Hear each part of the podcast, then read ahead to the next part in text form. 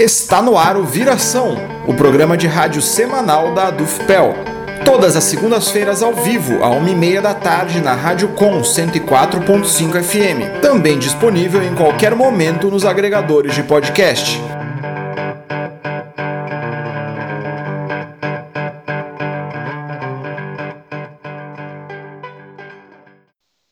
Boa tarde. Hoje nós chegamos à edição de número 50 do programa Viração, aqui na Rádio Com e também em formato de podcast.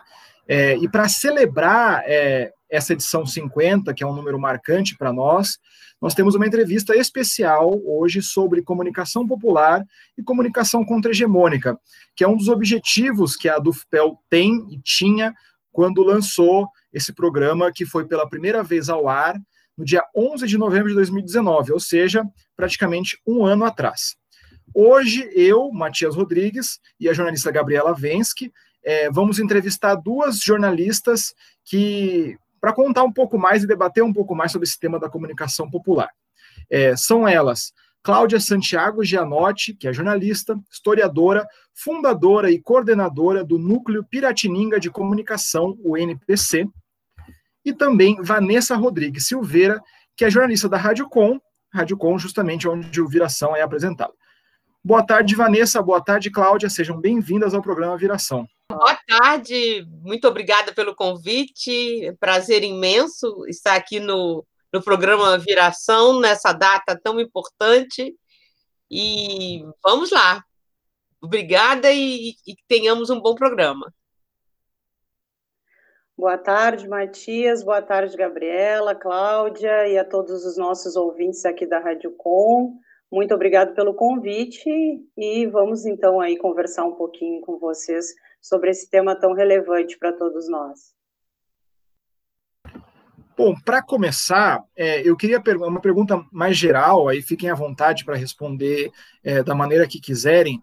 Eu queria perguntar para vocês o que, que vocês entendem como comunicação popular ou como comunicação contra-hegemônica, alternativa, aí existem diversos conceitos, mas o que, que vocês entendem sobre essa comunicação que nós tentamos fazer todos os dias para levar uma, uma visão alternativa de mundo, de sociedade é, para o resto da população? Começando com a Cláudia, por favor.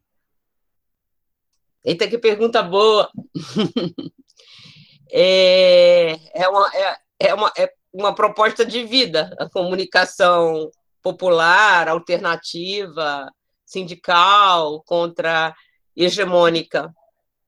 E, e gente, nós, no Núcleo Piratininga, entendemos que não, não se faz luta política sem comunicação, né? sem a comunicação das trabalhadoras, sem a comunicação dos trabalhadores, estejam estas e estes organizados em sindicatos, nos bairros, nos movimentos sociais, nos movimentos populares, nos partidos políticos. Então, a gente entende como é como comunicação contra-hegemônica aquela que fala de coisas que é de interesse da classe trabalhadora, que reflete os valores da classe trabalhadora, que defende os interesses da classe trabalhadora. A comunicação contra-hegemônica ela não é uma comunicação neutra, o, que não significa que ela não seja uma comunicação séria, bem feita, que respeite a, a, a, as regras do, do bom jornalismo. Mas ela é uma comunicação que, de cara, ela já diz que ela tem um lado o lado das trabalhadoras e dos trabalhadores, o lado daqueles que, que foram retirados é, das suas terras quando invasores chegaram ao Brasil em 1500 e que vêm sendo retirados das suas terras é, até hoje. Estamos agora com o debate do, do marco temporal, estou falando especificamente da questão dos indígenas, a, a comunicação contra-hegemônica é a, a comunicação que sabe que a questão é, social no Brasil passa pela, pela questão de raça. Sabe que o, os negros que vieram da África e foram escravizados no Brasil, eles foram impedidos de ter acesso à terra. E sem o acesso à terra, esse povo tornou-se é, discriminado no Brasil. Então, é a comunicação das mulheres, das mulheres que não que sabem que estupro não é culposo. A comunicação contra-hegemônica, ela é a comunicação que defende o direito das pessoas viverem a sua sexualidade da maneira como elas devem ser, como elas quiserem. A resposta é longa. Eu dei um, um panorama do, do, que eu entendo por comunicação contra-hegemônica. Eu não sei se você quer, que, porque aí tem as várias especificidades, né? Eu falei da comunicação contra-hegemônica no geral, mas a comunicação sindical ela atua de uma maneira, a comunicação popular ela atua de outra maneira, e, e talvez a gente possa continuar no decorrer do programa. O que, que vocês acham? Sim, sim, a gente continua. Vamos ouvir, vamos ouvir a, a, Vanessa agora e depois a gente continua, a gente aprofunda um pouco mais nas outras perguntas. Bom, fica um pouco difícil para mim, né, uh, trazer essa resposta depois de ouvir a Cláudia, né, de maneira tão brilhante aí, é, introduzindo esse tema, mas pegando principalmente a nossa experiência aqui, que é local, né, o Matias, Gabriela e Cláudia, eu acho que a uh, comunicação contra-hegemônica aqui na nossa cidade, por exemplo, né? E óbvio que é que a gente falando dessa experiência, a gente também está falando uh, de outras vivências, né? Porque a gente sabe que isso é um é geral, mas é dar voz a quem não se vê principalmente representado nos grandes veículos de comunicação, né? E a gente sabe de que maneira esses veículos retratam a realidade é, de certas camadas da população. Então, acho que a comunicação contra-hegemônica é, é, é, fundamental né, no nosso processo de democratização, de tentar é, trazer aí uma realidade mais verdadeira sobre as comunidades das cidades, sobre essas minorias, né, que a gente chama de minorias, mas que elas, na verdade, não são, mas que são tratadas assim, porque não uh, tem espaço né, para trazer suas pautas uh, mais específicas. E aí, como bem a Cláudia falou, a gente vê muito pouco é, sendo retratado aí na grande mídia, por exemplo, uh, as pautas feministas, as pautas identitárias, né, as pautas é, dos índios, as pautas da negritude, são coisas que a gente não vê uh, uh, sendo aprofundadas nesses espaços. Então, acredito que a comunicação comunitária e popular é, dos movimentos sociais, ela é de extrema relevância para trazer uma abrangência maior de discussão né, em relação a essas questões que são tão importantes e que se a gente não debater, a gente realmente não evolui enquanto sociedade, né? Posso falar só uma coisinha? Um exemplo para ilustrar o que a gente acabou de ouvir? É, por exemplo, durante a pandemia, os movimentos sociais é, fizeram um, um, uma, um, trabalho muito bonito, a juventude dos movimentos sociais se arriscando, inclusive, mais protegidos, tanto nas, nas favelas, é, nas, mas nas favelas, né? Nas favelas, eu estou falando de uma realidade um pouco aqui do Rio de Janeiro, mas eu, eu vi isso acontecer em, outro, em outras cidades. O, o, o MST, o, o MTST, o movimento dos, do, do, dos pequenos agricultores, o MPA, fazendo um trabalho de doação de cestas. E nós víamos, e, e, e, toda noite, quem via o Jornal Nacional, eu fui uma que me obriguei a ver, é, embora tenha muita dificuldade de fazer isso, é, eles elogiando o, as empresas que estavam contribuindo com, com financeiramente com a, com a, pandemia. Nenhuma palavra sobre as milhares de cestas básicas que o movimento social distribuiu. E, Cláudia, só para completar isso, empresas que ganham bilhões e doam um milhão de reais, e aí são aclamadas. É, é, o momento do jornal em que eu mais me sinto mal de assistir. É justamente isso que você citou, né? Ai, que bom que, que você, você, você viu também junto comigo. É, é, é, é eu ficar. Porque os movimentos sociais eles estão fazendo isso através de vaquinhas, né? Nós, nós temos vaquinha para chegar nos locais com os alimentos. É, é, é, um trabalho tão bonito, tão bonito que, que eu, eu fiquei muito empolgada. Inclusive, foi uma das coisas que me alimentou a alma nessa pandemia, foi ver essa atuação. É só para complementar também, provavelmente muitas dessas empresas que aparecem no, no, Jornal Nacional, elas têm algum vínculo com a emissora, né? Ou seja, financeiro, é, é algum, de algum modo elas têm já algum vínculo com a emissora e, e, e isso tem, tem muito mais coisa por trás disso do que a gente imagina, né? Uh, e para continuar nossa conversa, para a gente se aprofundar um pouco mais sobre a importância né, da, da comunicação popular, eu gostaria de saber que a opinião de vocês, que em meio a esse crescimento de governos de extrema-direita, também tem um crescimento bastante significativo do, da desinformação, né, as chamadas fake news, no Brasil e no mundo, o que, que vocês acham, uh, se, vocês, se vocês acham, na verdade, que em meio a tudo isso, a comunicação popular tem ganhado ainda mais força e ela pode sair mais fortalecida?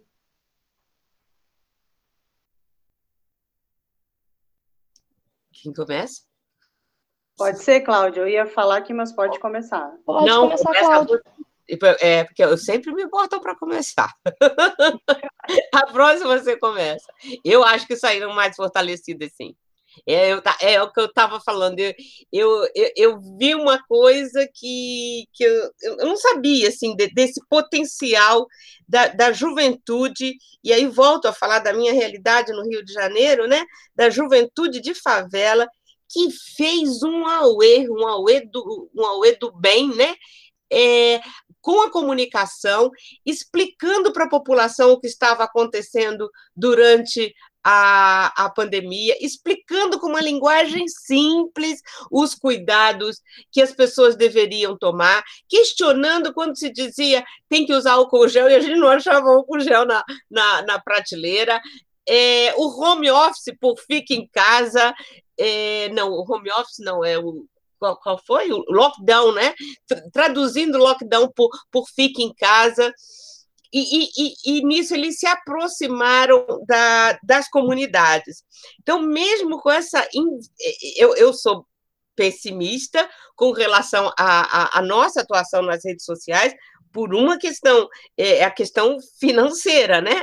É, o, a quantidade de dinheiro que se tem para que, que, que, o outro lado tem, né, que as empresas, as corporações têm, e, e as próprias é, corpora, as próprias empresas de, de, de, de tecnologia e, e os, os, donos das redes sociais, desculpa, me, me, me, enrolei aqui, as empresas donas das redes sociais, o poder que elas têm é muito grande. A gente já sabe disso, a gente já viu filmes sobre isso, a privacidade hackeada, dilema nas redes e outros, e nós estamos vendo vários estudos no, é, sobre, sobre esse ponto, do quanto estamos sendo vigiados, do quanto a nossa atuação política ela pode ser limitada por, por esses atores a nossa ação política nas redes sociais pode ser limitada por esses atores.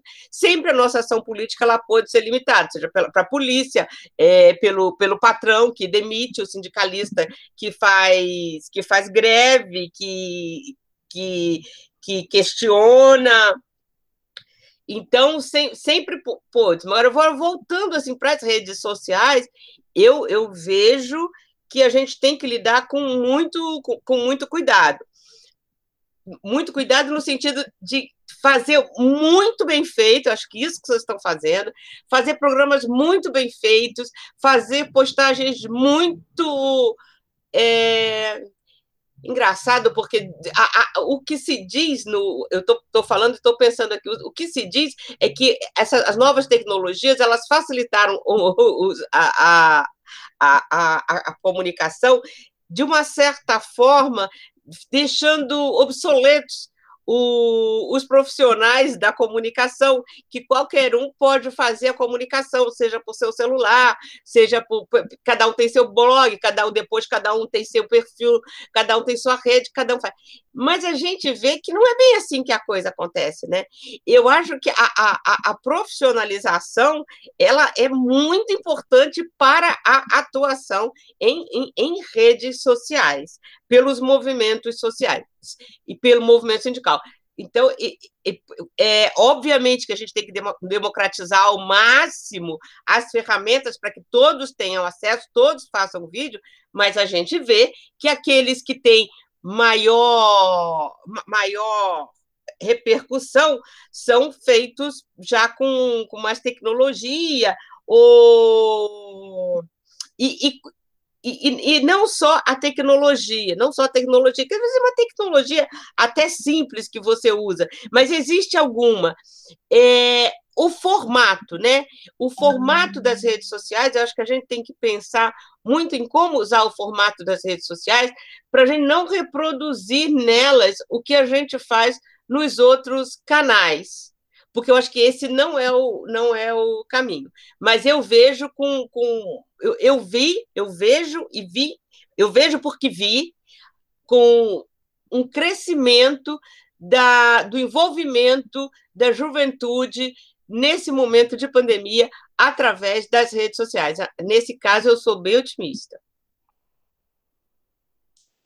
Olha, gente, eu enxergo que os, os veículos de comunicação alternativos, né, que a gente está chamando aqui de comunitário, de, é, enfim, popular, eles, eles têm desempenhado um papel uh, extremamente relevante no combate, né, a essas fake news, e uh, um papel de resistência aí, né, porque como bem disse a Cláudia, infelizmente a gente muitas vezes esbarra na questão financeira, né? Muitas vezes a gente uh, acaba não tendo recursos aí para sair do que a gente chama das nossas bolhas, né? E fora essa questão que a Cláudia também trouxe, é, do quanto a gente é limitado aí por, por essas redes, né? E infelizmente a gente muitas vezes acaba falando para nós mesmos.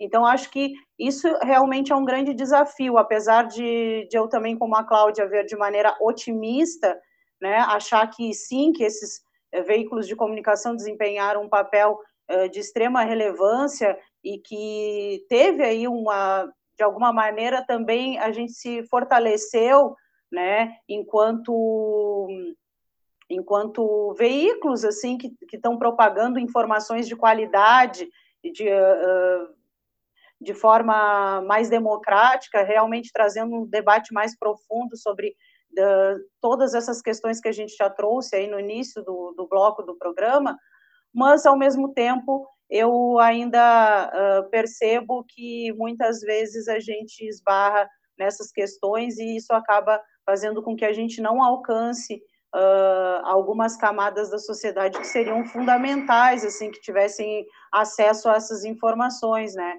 Porque, infelizmente, a gente viu aí que toda essa propagação uh, dessas informações fakes, elegeu um presidente que está uh, to, uh, todos os dias aí nos tirando direitos, é, propagando preconceito, oprimindo as pessoas. Então, é, é difícil ter uma visão muito otimista, mas ao mesmo tempo a gente segue resistindo, né? Segue na luta e segue buscando aí alternativas para cada vez alcançar mais, mais pessoas, né? Mais pessoas tenham acesso a essas informações.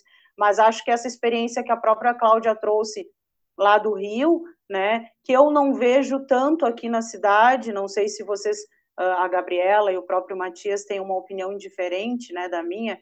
Mas é, eu não vejo as, as comunidades estarem tão organizadas, né, como lá no Rio de Janeiro. Mas talvez isso seja um caminho aí tentar de alguma maneira, de algum jeito aí uh, trazer esses debates para as comunidades para ver se elas se articulam de alguma forma, né? Para que essas informações que a gente tanto fala e que são importantes possam chegar nesses núcleos. Então, eu, eu, eu acho que eu estou falando de um lugar privilegiado, porque o Núcleo Piratininga tem um curso de comunicação popular há, eu não sei quantos anos, mas acho que 2004, 2006, talvez por aí. E isso me faz ter contato diário com uma rede de jovens que vivem nas favelas do Rio. Obviamente, então essas notícias chegam para mim é, mais facilmente, né? E, e, por isso tive a oportunidade de, de, de ver é, o nascimento, inclusive, o, em Rio das Pedras, aqui no Rio de Janeiro, o Douglas Eliodoro, que foi aluno nosso, é, é sociólogo, mestre, não sei se é nem do, se já é doutor, é, é, é, da, é, é da, da, comunidade de Rio das Pedras, eles fizeram, o, durante a pandemia, lançaram durante a pandemia, o programa Conexões Periféricas. É emocionante. Essa semana, Conexões Periféricas debateu democratização da comunicação. Então, dentro é, de uma favela que Rio das Pedras ficou famosa né, no Brasil pela, pela, pela relação, com, com pela, pela pres, forte presença de milicianos, né? É, nascem essa, essas flores, né? É, é, nesse chão, desse chão brotam essas flores que, que e essas flores florescem, florescem e estão fazendo coisa muito boa. Por outro lado, também, obviamente, de, de novo, eu estou usando a minha posição de privilégio, é, de ter informações do que acontece nas favelas do Rio, é, é, essa história da, da, da, de como a, a, informação chega nas pessoas. A, eu, na, um, a, a Thaís do. Não, não foi a Thaís, não foi a Thaís, agora não sei, não me lembro quem foi. Foi na Rocinha, foi na Rocinha, alguém me dizia que se referiu às fake news como as notícias do velho do Zap. Gente, vocês já ouviram isso?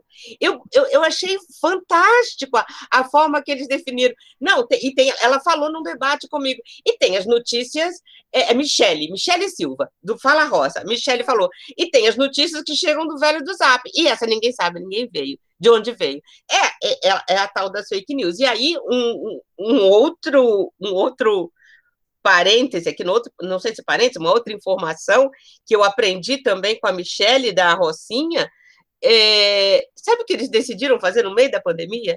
Jornal impresso. Quer dizer, eles decidiram retomar a impressão do jornal deles que estava parado. E no meio da pandemia, eles estão fazendo a distribuição de casa em casa.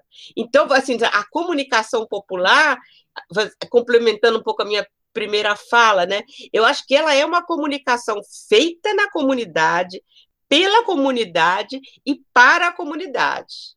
São as pessoas dali, dali da, da Rocinha, e ali tem várias formas de comunicação popular, tem rádio, tem TV, tem site, tem, tem, tem vídeo, tem um, um, um troço daquele tamanho, né? Uma cidade. É, tem várias formas de, de fazer a comunicação popular. Mas de todas, todas elas, como é feito isso? São as próprias pessoas da comunidade, com a, a juventude presente, alguns desses jovens, não poucos, vão virar jornalistas, eles se encantam pela, pela, pela coisa e, e, vão, e vão fazer comunicação.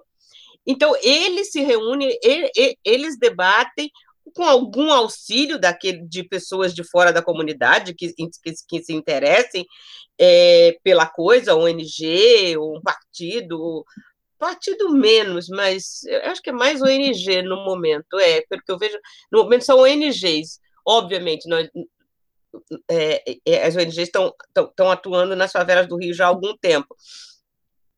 E, e aí eles produzem, é, é, eles produzem, eles produzem para e eles distribuem. Olha só, olha só o, o trabalho, né? Fa, faz a reunião, faz a produção, distribui e tem o retorno. Tudo feito ali pela comunidade, defendendo os interesses da, da, da, da comunidade. É, é, a comunicação popular, eu vejo que ela é feita um, mais ou menos assim.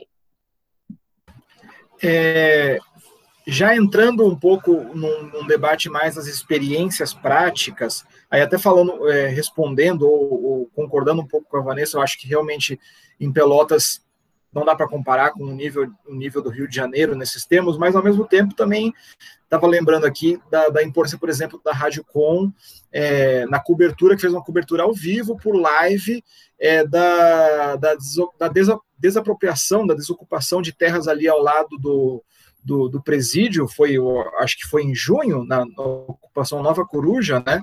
Foi em junho ou julho, agora não tenho certeza. É, e aí eu não sei nem se a RBS estava lá, mas se a RBS estava, com certeza ela estava atrás da tropa de choque e não conversando com as pessoas que estavam ficando sem casa no meio de uma pandemia e de um inverno, né? Então eu acho que também existem, claro, guardadas as proporções, existem é, experiências bastante interessantes em Pelotas e região. Aí entrando um pouco nisso, eu queria perguntar para a Vanessa, queria que você comentasse um pouco é, dessa experiência da Rádio Com já de muitos anos, né, como uma ideia de movimentos sociais, movimentos sindicais, lutadores da cidade de Pelotas que decidiram criar uma rádio comunitária e mantém já há muitos anos uma rádio comunitária FM numa cidade importante do estado e que cumpre talvez um papel bastante vanguardista em termos de comunicação popular na região. Se pudesse comentar um pouco e a sua experiência de ser a jornalista é, da Rádio Com também.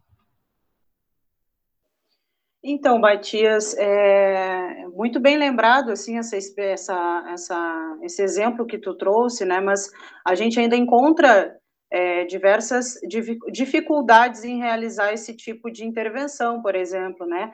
Nesse caso específico uh, da desapropriação lá do, do Nova Coruja, uh, a gente conseguiu essa articulação muito por conta do nosso contato com os movimentos sociais né? Porque esses movimentos eles estavam lá, uh, pessoas que são assistentes sociais e que são parceiras da Rádio Com estavam lá dando apoio a esses moradores, né? E por conta dessa colaboração, é, desse espírito, né, de jornalismo colaborativo que a Rádio Com sempre integrar e todo mundo que, que, que possa contribuir, que a gente conseguiu noticiar o que estava acontecendo lá. Mas, por exemplo, nós já tivemos dificuldades é, já, já tivemos entrevistas marcadas com pessoas da comunidade que fariam intervenções parecidas com aquelas, mas que não conseguiram fazer porque não tinham, na hora que foram entrar, o celular não funcionou, ou a internet não funcionou. Então, é, eu acho que, e, e, com a função da pandemia,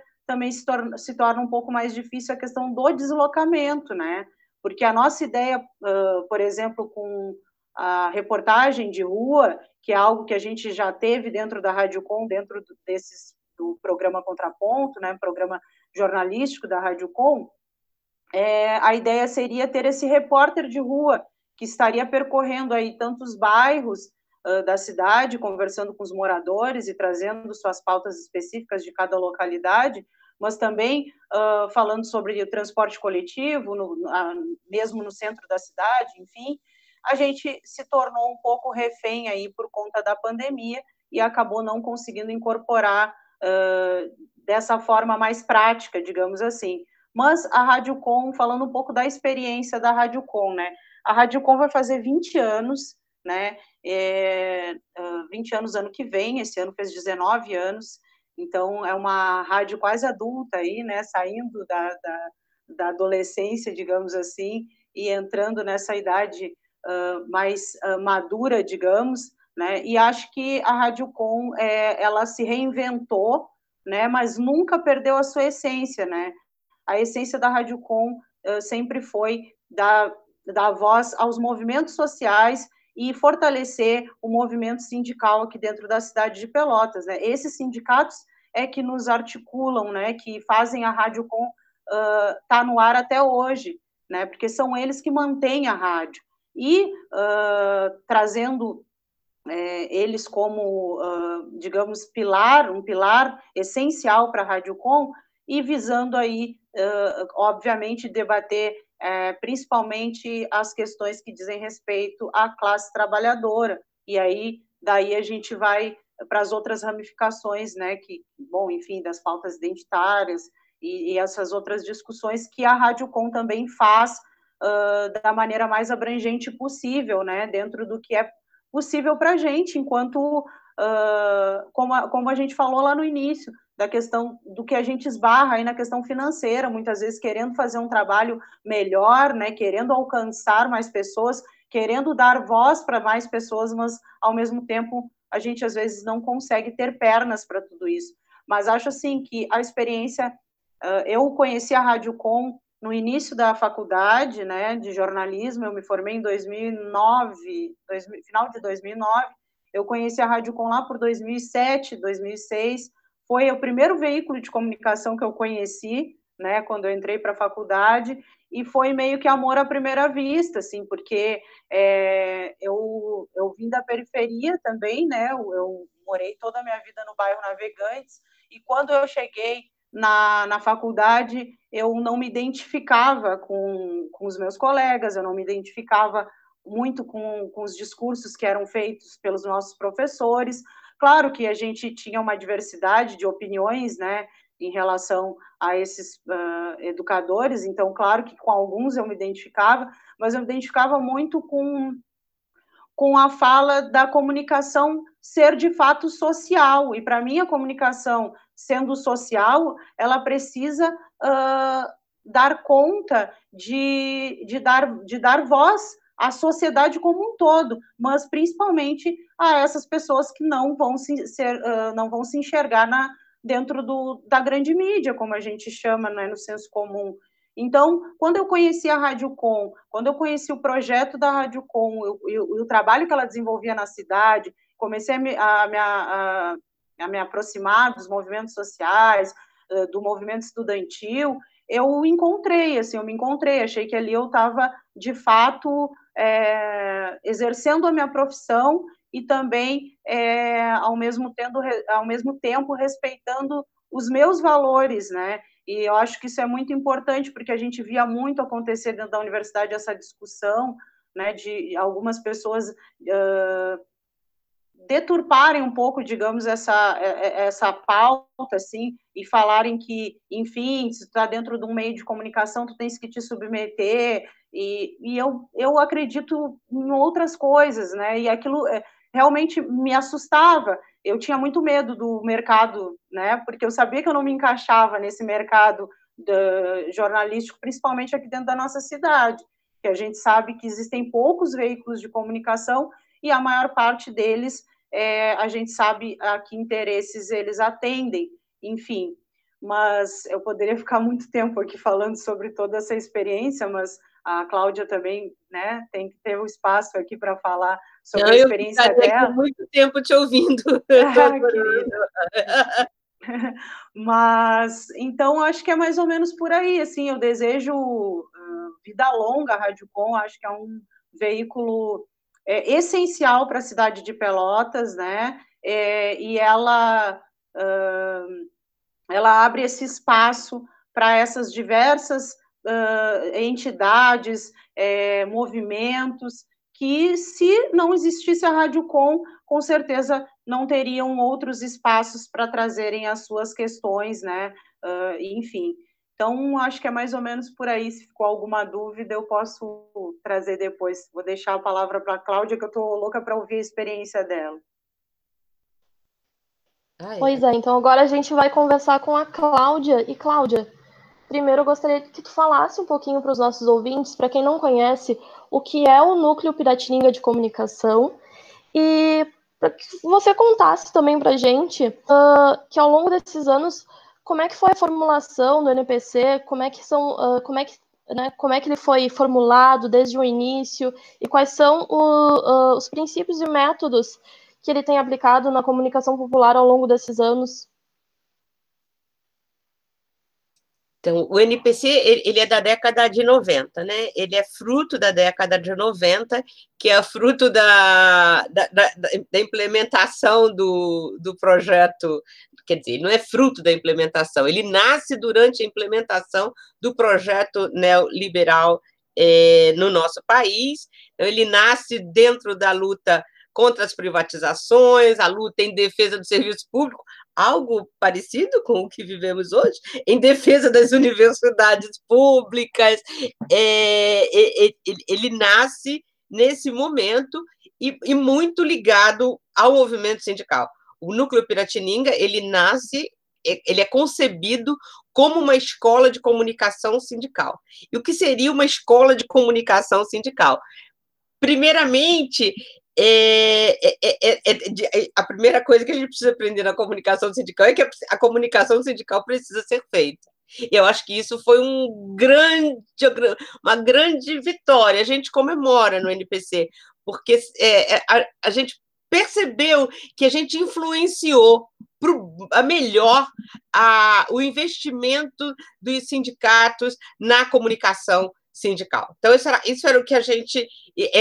Essa era a nossa primeira ideia. Primeira ideia, primeira ideia é que os sindicatos têm que investir em comunicação sindical. Como Vanessa falou, informação boa, de qualidade, custa dinheiro. jornalismo é caro, jornalismo não é barato. É, então, era, essa era a primeira compreensão que a gente queria que os sindicatos tivessem. Então, isso passava é, pela, pela, pelos sindicalistas entenderem a importância de se preocuparem com a comunicação, não só na hora de, de investir financeiramente, mas de pensarem a comunicação estrategicamente como parte da luta sindical, o investimento em comunicação, o, a valorização dos profissionais dos sindicatos, dizer para. É, eu cheguei a pensar, eu vou dizer nós, não, porque pode ser que seja uma ideia maluca, é, mas, eu, mas eu cheguei a pensar numa campanha: jornalismo sindical é lindo. É, de, de, de, de dizer o que nós fazemos, nós jornalistas sindicais, é muito importante.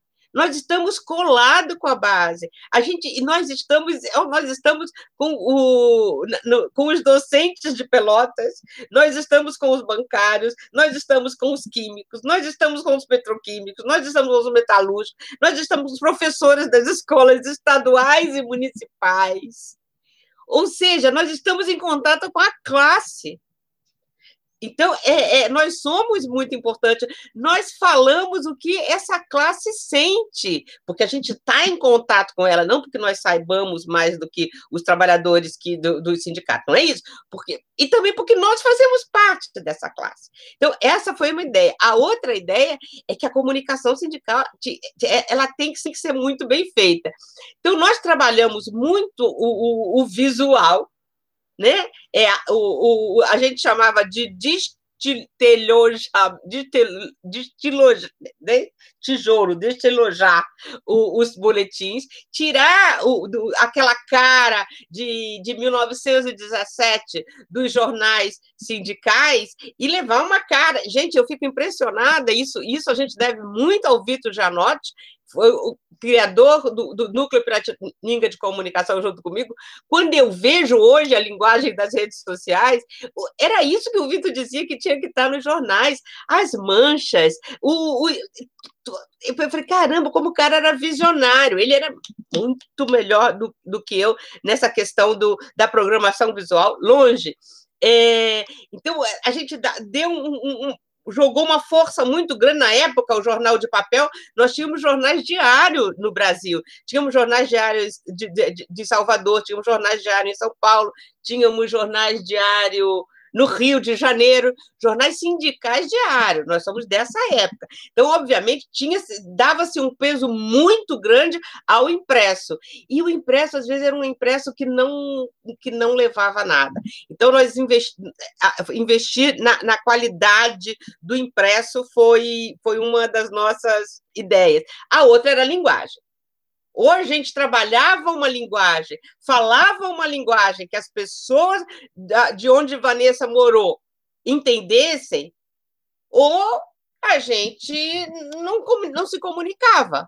Ou a gente falava é, uma linguagem, no nosso caso, nós dizíamos das mães, ou então a gente não se comunicava, porque assim, de geração em geração vai aumentando a escolaridade, né? Então as mães acabam com menos escolaridade do que os filhos.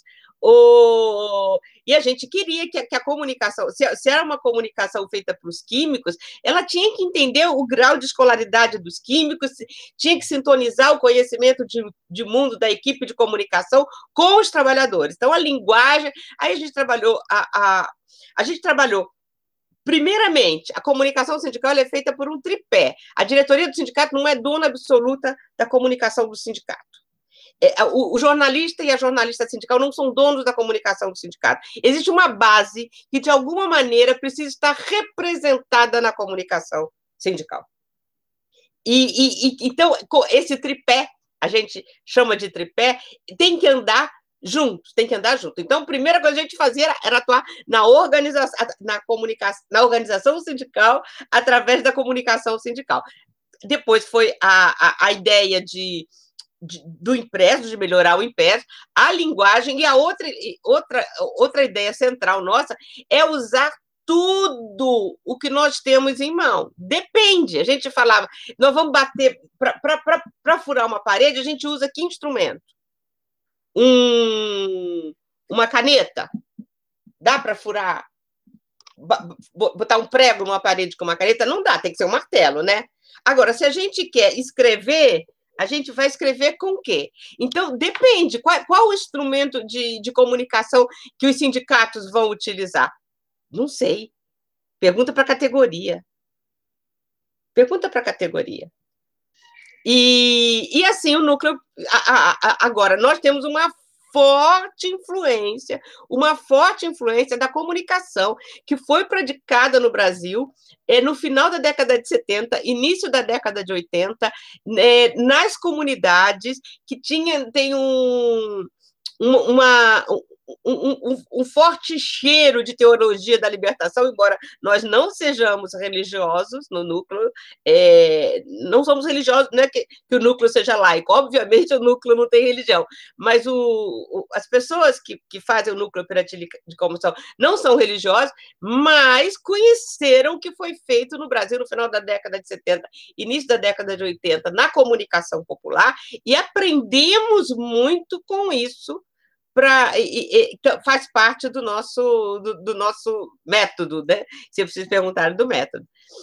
Então é isso. E aí a gente faz cursos pelo Brasil inteiro, tem um curso anual que vocês vão participar, as inscrições estão terminando, terminando, terminando, já está lotado. É... Mas vocês sempre participam, não é agora pela internet que não vão participar, né? Mas eu queria encerrar falando, é, é comentando Vanessa. Eu achei tua história linda, assim, e é, é uma, é uma história que se parece com, com outras histórias bonitas que eu conheço, né? De só que você tem uma eu, eu conheço pessoas que querem fazer comunicação, aí vão para a comunicação popular, e, e, na comunicação popular elas se apaixonam pelo jornalismo. Isso é muito comum no núcleo Pratininca de comunicação. Somos responsáveis ou culpados por aumentar o número de jornalistas no mundo. É, agora, histórias como a sua, de estar já na universidade e de lá encontrar a comunicação popular, se encantar, se apaixonar, ficar, é, é uma história digna de ser contada. Eu fiquei muito, muito feliz de ouvir, muito feliz de, de, de saber também que a rádio tem 20 anos, né? Que a rádio tem 20 anos. E queria encerrar é, falando de. É, eu participei de a, alguns programas né, no decorrer dessa, de, dessa pandemia.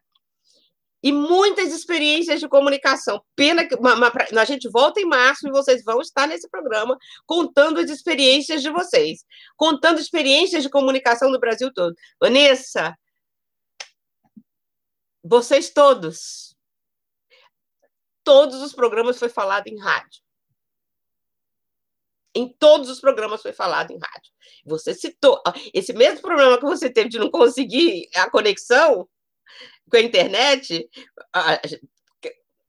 É, é, muito comum não conseguir conexão com a internet, a gente não sabe, né? Moro, moro no centro do Rio de Janeiro, acho que está todo mundo conectado, tem um celular legal, uma, uma internet legal. Teve entrevistados de que a gente não conseguiu, que a entrevista caiu. Caiu caiu.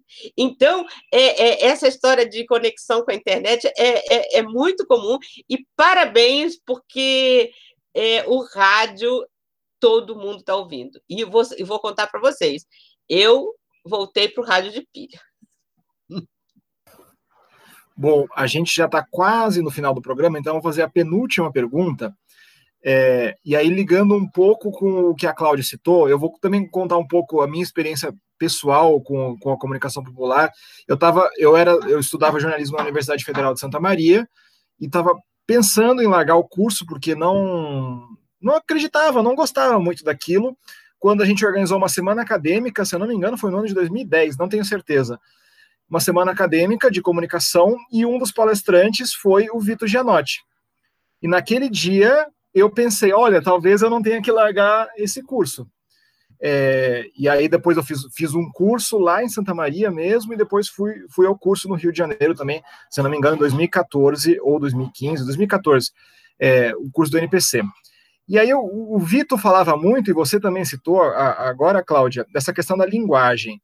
E você citou numa resposta anterior é, a, a, a pessoa que falou do. chamou as fake news de é, a notícia do tio do Zap. E aí eu quero saber, nesse mundo de hoje, tão globalizado, né, e, e, que no acesso à internet e às informações e tudo, a gente acaba cada vez mais falando termos muito específicos, termos em inglês, o inglês está em tudo quanto é lado, é, e isso acaba muitas vezes é, tirando uma boa parte das pessoas é, da possibilidade de compreensão do que é que está sendo dito. E aí na comunicação não só na comunicação popular isso é importante, mas me parece que na comunicação popular é ainda mais importante isso.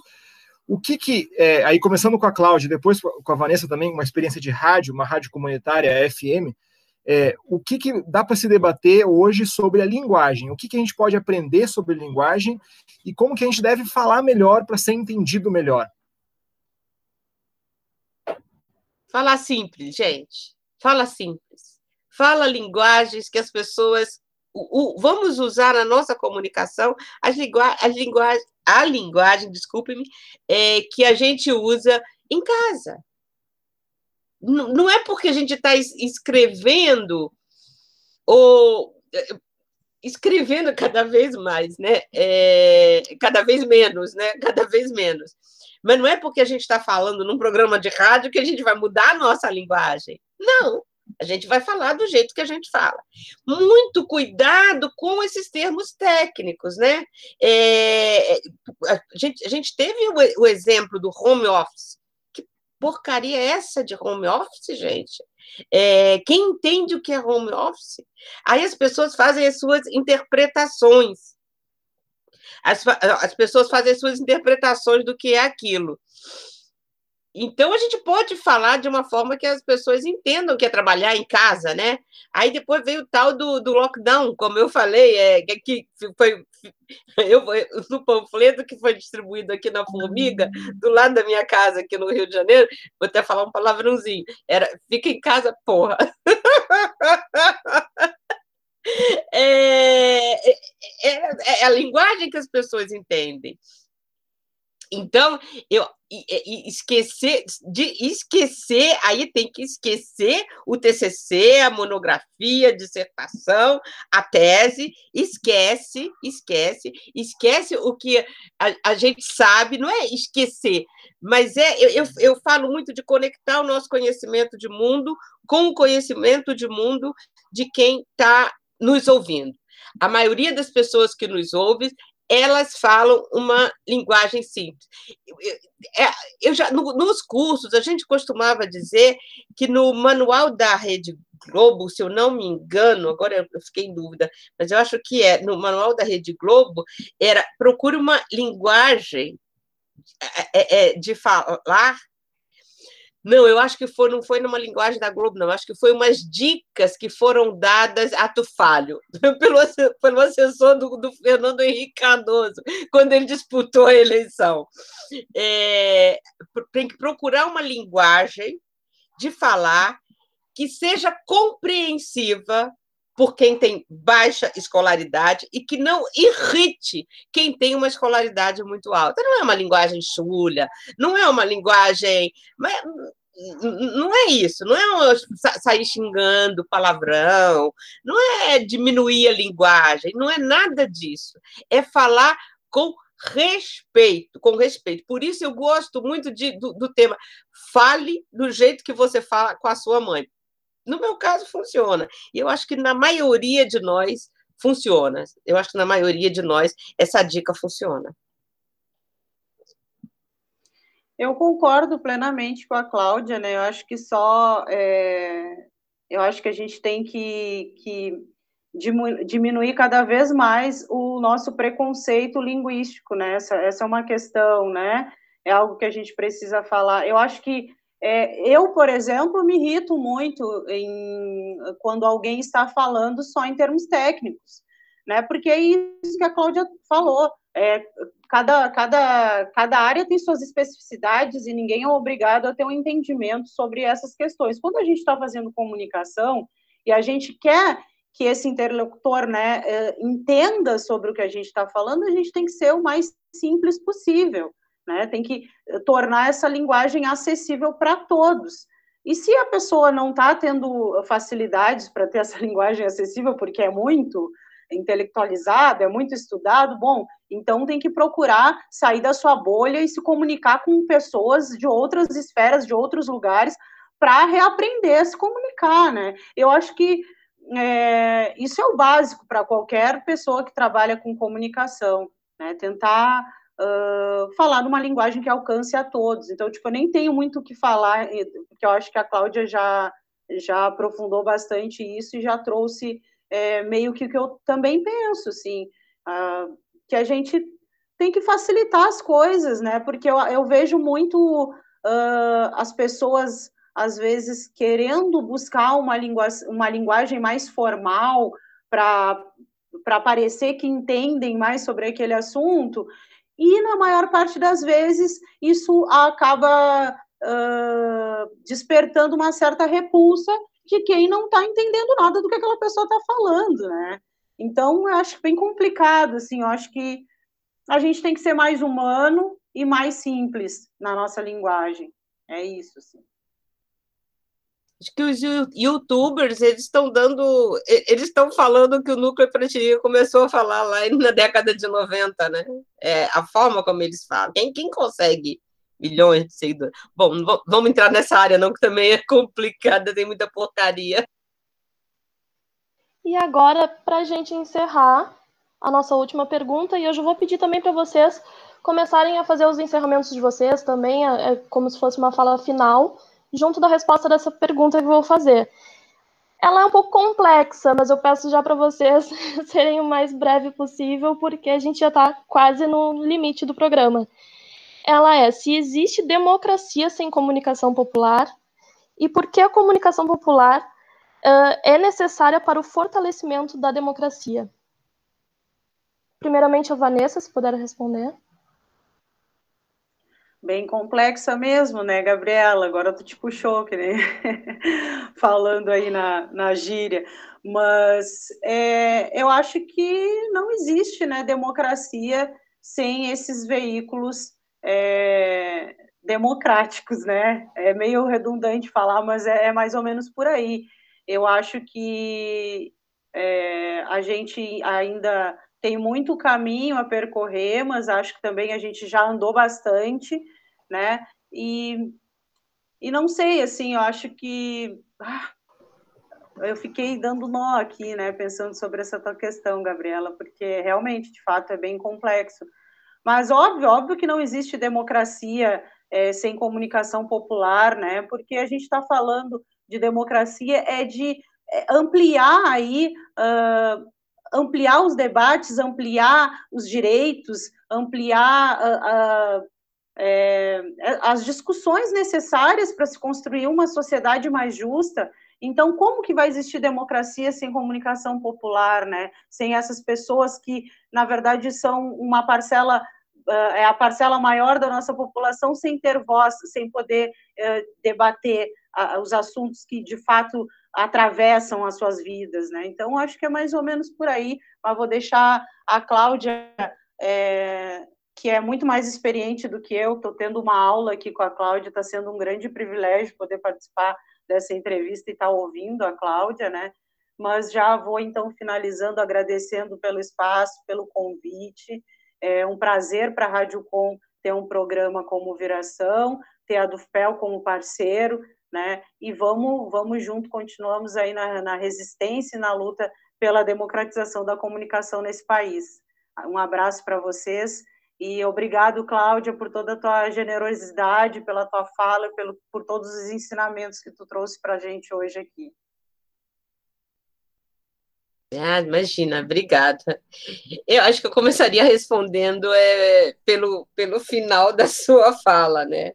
Se houvesse democratização da comunicação, do, se os meios de comunicação funcionassem de uma de uma outra maneira. Embora, eu sou, fiz história e o historiador não gosta muito de si, mas se houvesse democratização da comunicação e houvesse participação do povo nos meios de comunicação, se é, o, é, se, se, os meios de se houvesse participação popular nos meios de comunicação, se os meios de comunicação não fizessem parte do sistema e não fosse é, gerado e, e, gerador do sistema da, da, capitalista que, que, que, gera todas as desigualdades e exclui a população dos direitos ele, básicos elementares, como saúde, educação, e aí eu colocaria a, a comunicação poderia até ser que a comunicação popular ela é, existisse democracia. Mas assim, eu, eu, eu, nada disso acontece, nada disso acontece, né? Então, Agora, não existe democracia sem a possibilidade de existir comunicação popular, sem possibilidade de existir comunicação das minorias, sem que essa comunicação ela seja é, respeitada, incentivada, valorizada, que, que tenha verbas públicas, inclusive, para essa comunicação popular. Aí não há democracia. Se essa comunicação popular, se essa comunicação das ditas minorias, se essa comunicação ela é abafada e reprimida, aí não há democracia de maneira nenhuma. A comunicação, porque, porque a gente pode a, gente, a gente pode pensar, a gente viveu num período é, na década de 40, o, o, o Partido Comunista brasileiro, o PCB, chegou a ter oito jornais diários. Então, é, é, é uma festa da democracia. Quando antes disso, aí veio a ditadura, do, no período da ditadura, a, a, a imprensa é, popular ela, ela passa a ser reprimida, como todos os movimentos populares. Mesmo assim, ela existe ela resiste. A comunicação popular nas favelas, nos morros, em alguns sindicatos, é, é, ela resiste. Quando vem a redemocratização do país em 85, o que a gente vê acontecer? Eu acho que esse é um debate muito interessante que vocês colocam. Quando vem a redemocratização do país, essa comunicação de bairro, o que aconteceu com ela? Ela diminuiu. Olha, que interessante, ela era mais forte durante a ditadura do que no período da redemocratização. E a imprensa alternativa? Pasquim, Movimento, Em Tempo, Em Sol. O que aconteceu com essa imprensa alternativa que existia durante a ditadura na redemocratização? Ela sumiu. A sindical, não. A sindical ela se fortaleceu e foi para cima. Houve uma mudança nos rumos do sindicalismo também no país, e, e, e essa nova concepção precisava se fortalecer e, e usou muita comunicação. Eu estou complicando as coisas, né? Mas é que, é, que, é, que, é, é, que essa é uma questão que eu me coloco sempre. Por que a comunicação popular, a comunicação alternativa, ela perdeu espaço no período pós-ditadura, no período da redemocratização. Acho que uma das coisas que eu acho é porque houve aí uma ilusão que os meios de comunicação cumpririam essa tarefa. Não podia ter essa ilusão. Não podia ter essa ilusão porque se conhecia a história dos meios de comunicação com a ditadura. Mas houve uma certa, principalmente com a Folha de São Paulo, que agora já está lá é, catando 500 reais não declarados na conta do Boulos. E que se repete com a Folha hoje, né, Cláudia? De Não novo, vi. com a Folha e com a Globo. Não, que se repete esse movimento das pessoas defenderem a Folha é, como se fosse o último bastião da democracia, da imprensa livre. Exatamente, exatamente. Então, aí eu vou terminar a pergunta dizendo: não, não existe democracia sem comunicação popular. Por quê? Porque nós não podemos ter ilusão e, nós, e, e acreditar que a comunicação das corporações, gente. É a comunicação das corporações. A Globo é agro. Nós somos ecológicos. E só a comunicação popular vai defender a agricultura familiar. Vai dizer que nós estamos empesteados de, de paraquatos, de agrotóxicos. Os meios de comunicação defendem. É, então, não há democracia sem comunicação popular. Consegui dar conta? Olha, dei uma volta, hein? Obrigada, gente. Foi muito Sim, bom. Eu que, eu que agradeço é, muito, é, em nome da Dufpel e do programa Viração, a presença de vocês duas, também da minha colega Gabriela aqui. Foi uma entrevista muito especial é, para marcar a edição de número 50 do programa Viração. É, esperamos que venham mais 50, 100, 200 e que a gente também tenha uma longa vida tal qual a Rádio Com. Então, boa tarde e muito obrigado novamente para vocês. O programa de hoje chegou ao fim. O Viração é o programa de rádio semanal da Associação dos Docentes da UFPEL, a ADUFPEL, seção sindical do Andes Sindicato Nacional. O programa é apresentado todas as segundas-feiras, à 1h30 da tarde, na Rádio Com 104.5 FM. Você também pode ouvir o Viração a qualquer hora, em qualquer lugar, nos agregadores de podcast e no site da ADUFPEL. O programa de hoje foi apresentado, editado e finalizado por Matias Rodrigues. Na produção estiveram Gabriela Vensky e Matias Rodrigues. A coordenação do programa é da professora Celeste Pereira, presidente da ADUFPEL. Na técnica esteve Ivon Naval, da Rádio Com. As músicas utilizadas no programa são de domínio público e podem ser baixadas no arquivo livre de música. Os intérpretes são Marceau, Texas Radio Fish e Ji Yankee. Para mais notícias, acesse adufpel.org.br e facebook.com/adufpel. Também estamos no Twitter e no Instagram como @adufpel. Se tiver alguma sugestão de pauta, envie e-mail para imprensa@adufpel.org.br. Agradecemos a audiência e te esperamos no programa da semana que vem. Boa tarde e até mais.